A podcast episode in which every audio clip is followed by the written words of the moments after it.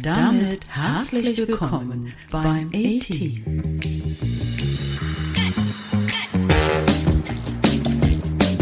Der Podcast mit dem Titel Die Podcast-Pille, die schon beim Zuhören wirkt. Viel Spaß beim Anhören.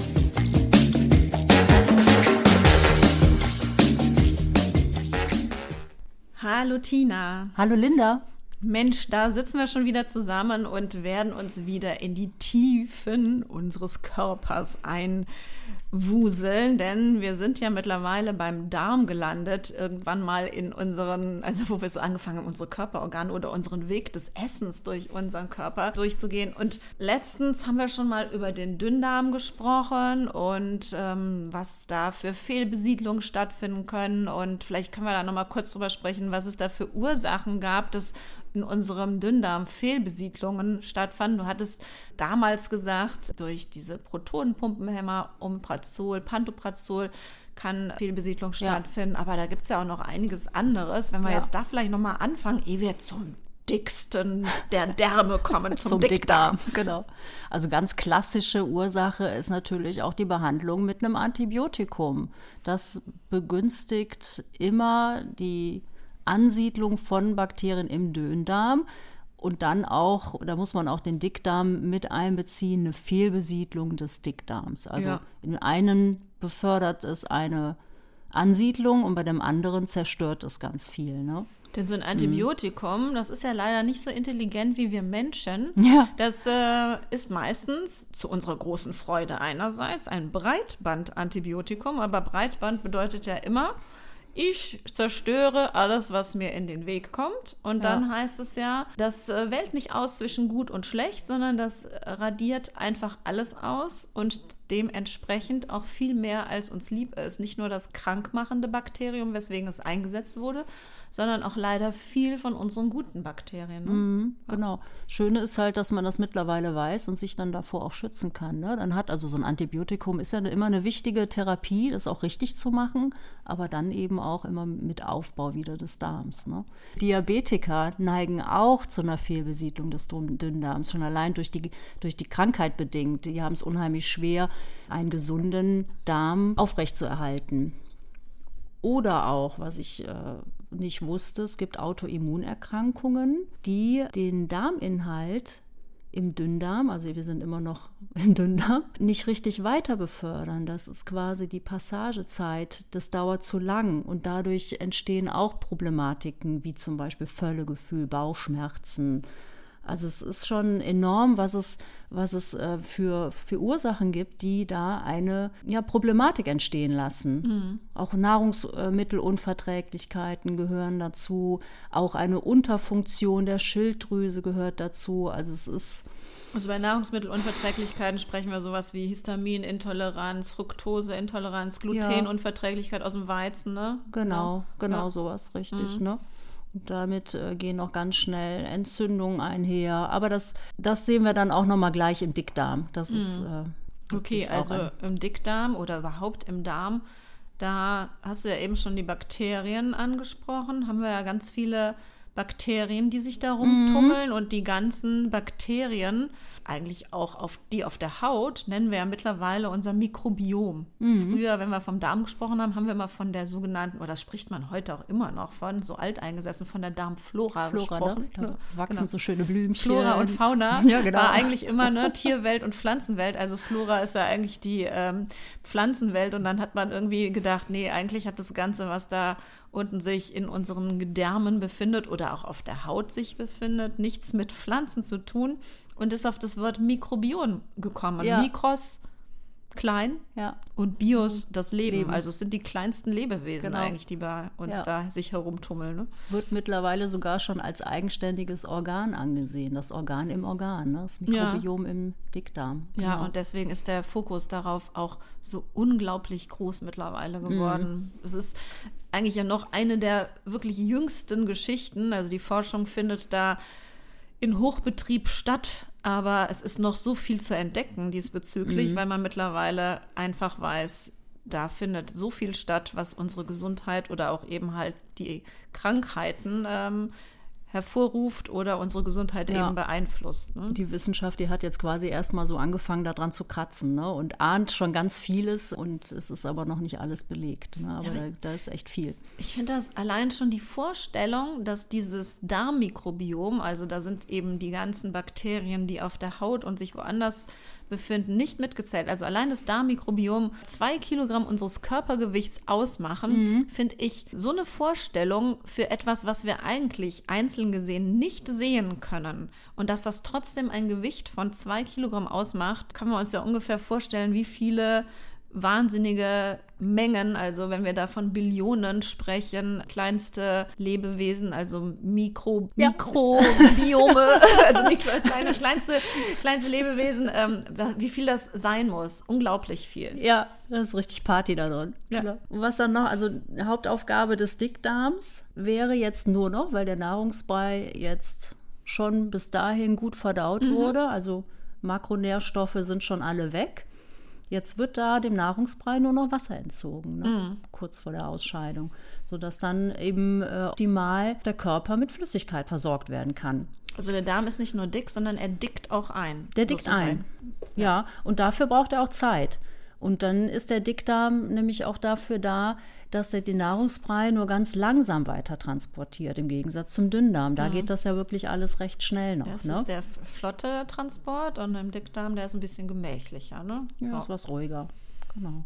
Während dieses ganzen Eindickungsprozesses checkt dann der Körper auch noch mit der Immunpolizei alles noch auf Eindringlinge und schützt sich vor Eindringlingen. Ne? Also da wird ständig irgendeine Kontrolle stattfinden, die dann dafür sorgt, dass möglichst wenige Giftstoffe in den Körper reinkommen oder die Stoffe, die uns krank machen können. Also dafür haben wir ja dann diese Darmbarriere eigentlich auch. Ne? Also das sind dann nicht nur die Immunzellen, was du gesagt hast, sondern wir haben eine regelrechte Darmbarriere, um das zu checken. Ne? Ja, die besteht, also du meinst natürlich unter anderem die Darmschleimhaut, vermute Mhm, ich mal. ja, die ist genau. natürlich eine große Barriere. Eine richtig dicke, undurchdringbare Schleimschicht Mhm. eigentlich, die wir haben. Und das Mikrobiom, das schützt uns tatsächlich auch. Da findet eine Symbiose statt. Ne? Das hilft uns. Das ist auf unserer Seite, wenn es denn Ja. richtig und gut besiedelt ist. Ne? Ja. Und die hilft uns auch, genau. Und dann haben wir auch noch so ein richtiges, als zweite Barrierestufe unter dieser Schleimschicht, der sich ja das Mikrobiom dann findet im Darmlumen oder im Darmraum, so eine richtige Sektion, die so, ich würde sagen, die sind so diese Schleuser. Ne? Also da wird durch die Darmbarriere geschleust. Die können auch so richtig nochmal ähm, zwischen du darfst rein, du bitte nicht, bitte weiterziehen unterscheiden. Und die stellt auch nochmal so eine richtige Sperre für Fremdes dar. Während dann diese dritte Schicht, die hattest du eben gesagt, die Immunzellen da nochmal richtig aussortieren. Da haben wir ja nochmal dieses körpereigene Abwehrsystem, welches dann Antikörper ausbildet und Eindringlinge richtig vernichten kann. Ganz Wo es- gezielt, ne? Ja, also genau. einmal, einmal, es tötet nicht nur alle Männer mit großem Hut, sondern nur Räuber Hotzenplotz, um das mal bildlich anzubringen. ne? Also das kann noch mal ganz spezifisch unterscheiden.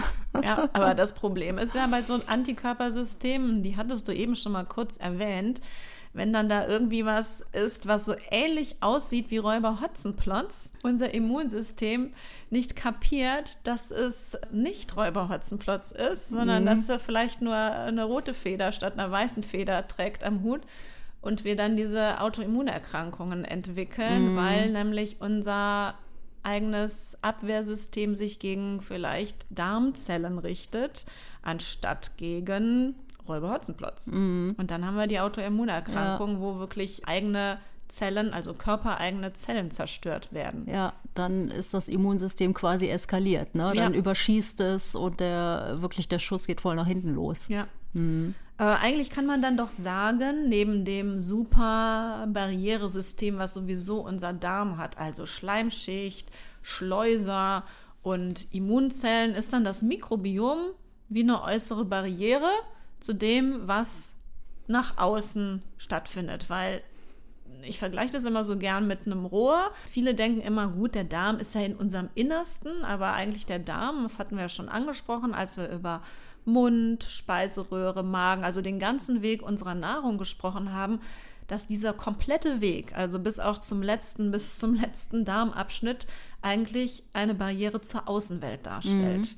Und das finde ich ist ganz wichtig zu erkennen, dass nicht nur unsere Haut die Außenwelt abschirmt, sondern auch unsere ganzen Organe, durch die unser Nahrungsbrei führt, auch nochmal die Außenwelt darstellt. Ja. Und, da hilft unser Mikrobiom, ne? Ja, und der ist auch, finde ich auch total klasse. Das ist anzusehen, dass das Mikrobiom quasi wie ein Sparringspartner für uns ist. Es schult quasi unsere Immunzellen. Also das, äh, unsere Immunzellen lernen Toleranz gegenüber nützliche Bakterien, ne? weil da sind, das sind ja natürlich alles Bakterien, eine fremde Welt quasi. Aber das, jetzt muss der Körper eben lernen, bedroht es mich oder können wir in einer guten Symbiose leben? Hat es vielleicht was Gutes für mich?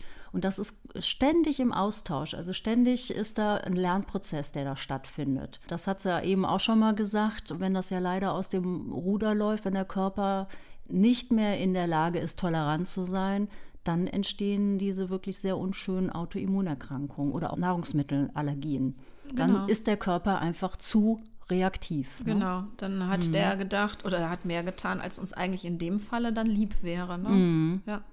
Genau. Ja, aber warum das Mikrobiom so wichtig ist, vielleicht sollten wir da nochmal drüber sprechen. Also das Mikrobiom ist ähm, nicht nur diese Abwehr, Schadstoffe und Außenwelt schützende Barriere, sondern diese kleinen Mikroorganismen, die stellen ja noch unheimlich viele Stoffe her und haben noch ganz viele andere Aufgaben. Also man weiß zumindest, dass ungefähr mindestens 80 Prozent unseres Immunsystems durch das Mikrobiom dargestellt werden. Ne, das genau. heißt, wenn da irgendwas nicht stimmt in unserer Bakterienwelt, kann auch unser Immunsystem nicht richtig funktionieren.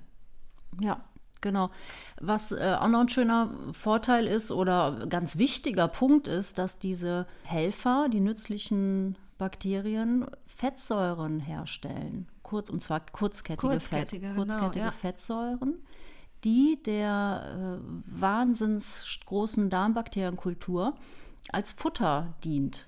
Und das füttert quasi wieder die guten Bakterien, die sich möglichst lange bei uns wohlfühlen sollen und sich weiter vermehren sollen. Das Mikrobiom dankt es uns, indem es für uns wieder eine Schutzfunktion erarbeitet oder zur Verfügung stellt, mit denen wir Entzündungen im Körper reduzieren können. Also es ist, äh, also wenn man sich mal so diese Symbiose anguckt, so im kleinen Detail, das ist wirklich faszinierend. Ja. Also ohne diese Bakterien wären wir nicht in der Lage zu leben. Und dann kam die Industrie und McDonald's? Bat, ja, und hat uns den Zucker angeboten und damit ging alles den Bach runter. Und Fast also ich Food, würde ja. jetzt ja, also Fast Food und den Zucker, also weil du hast es eben so schön beschrieben, es wäre alles so wunderbar im Gleichgewicht, wenn wir dem Mikrobiom dann auch selber noch das Richtige zu essen anbieten würden. Ja. Ne? Also klar, die, also die, die haben so eine Symbiose untereinander und mit den Fettsäuren, aber wir müssen natürlich auch gucken, wie schaffen wir es, dass wir den, dass wir selber das Wachstum der guten Bakterien fördern und uns möglichst ähm, das Wachstum der schlechten, krankmachenden Bakterien fernhalten. Ja, das äh, klären wir aber in noch in einer weiteren Auf Folge, weil das ist jetzt, Auf ähm, jeden Fall, das führt zu weit. das wird zu weit Ja. und das geht. Das ist für zu weit. Aber es ist, finde es total interessant. Mittlerweile ist man ja so weit, dass man ganz viele Erkrankungen auf das Ungleichgewicht unseres Mikrobioms zurückführt. Wie zum Beispiel. Ja, wie zum Beispiel Neurodermitis oder überhaupt Allergien. Man weiß mittlerweile, dass zum Beispiel Kinder, die per Kaiserschnitt geboren wurden, definitiv ja prädestinierter sind, Allergien oder Unverträglichkeit oder auch Neurodermitis, also Hauterkrankungen zu bilden, weil sie nicht die richtige Besiedlung sich durch den Geburtsvorgang in ihrem Körper ansammeln konnte. Das heißt, wenn das Kind normal vaginal entbunden wird, nimmt es sich in der Vaginalflora der Mutter den ersten Schluck und besiedelt dadurch seinen bis dahin sterilen Darm mit guten Keimen. Und wenn das nicht passiert, also bei einer Sektio, also bei einem Kaiserschnitt, dann ist das erste an Bakterienflora, was das Kind so ansiedelt, sind Krankenhauskeime. Mhm. Und man weiß wirklich, dass die eine schlechtere Immunabwehr haben, dass die mehr zu Allergien und Unverträglichkeiten neigen. Und ich, also ich weiß, dass mittlerweile denen ähm, was mit auf den Weg gegeben wird und wenn es irgendwie geht, wird denen noch was aus der Vaginalflora mit in den Mund gestrichen oder aber man fängt bei Erkrankungen, die bei der Mutter schon bekannt sind mit Neurodermitis, auch schon in der Schwangerschaft an mit verschiedenen Bakterienstämmen die Mutter zu, zu verschiedenen, quasi, ja, ne? ja, viele verschiedene Bakterienstämme, Mhm. dass die die äh, einnimmt, damit die sich schon aufs Kind übertragen, dass sich bei dem Kind weniger Unverträglichkeiten später im Leben entwickeln. Mhm. Aber das nur als ein Beispiel. Also es gibt ja ganz viele Erkrankungen, die in Zusammenhang mit dem Mikrobiom stehen. Mhm. Zum Beispiel auch Depression tatsächlich. Ja. Ne? Also das äh, ist natürlich jetzt erstmal schwer vorstellbar. Der Weg zwischen Darm und Gehirn ist ja, die liegen ja schon ein bisschen weiter auseinander, die zwei Organe. Aber wenn man sich jetzt mal schematische Zeichnungen anguckt von Gehirn und Darm, ist ganz witzig, sieht das ziemlich ähnlich aus. Ne? Mhm. So diese Windungen des Gehirns und die Windungen des. Darms. Also es hat ja es hat ja eine gewisse optische Ähnlichkeit und der Darm hat auch, genauso wie das Gehirn auch, ein, ein Nervennetz, also ist umgeben von einer Nervenstruktur mit dem Vagusnerv, der dann auch verbunden ist mit dem Gehirn. Also da ist auf jeden Fall eine, eine Leitung da. Ja, man spricht auch von der Darm-Hirn-Achse, ne? Also dass Ja. da wirklich eine Verbindung stattfindet. Ja. Ne? Das Mikrobiom hat halt die Fähigkeit, Botenstoffe auch zu bilden, beziehungsweise zu in den Körper reinzuschleusen, zu transportieren und dann zwischen Darm und Gehirn auszutauschen. Und wenn dann leider eine Fehlbesiedlung, eine Dysbiose vorhanden ist, dann fehlen wichtige Botenstoffe und es können sich dann tatsächlich Krankheiten wie Depression entstehen, für die man vielleicht mit einer, wenn man das weiß, mit einer gesunden Ernährung oder mit einer guten Ernährung könnte man das vielleicht wirklich locker leicht ausgleichen und es ginge einem viel besser. Und man hat dann, also so stelle ich mir das natürlich vor, das ist jetzt nur meine Sicht, mehr Freude im Leben. Ne? Also ich finde das so gravierend, wie man mit kleinen Dingen eigentlich sein Leben doch verbessern könnte.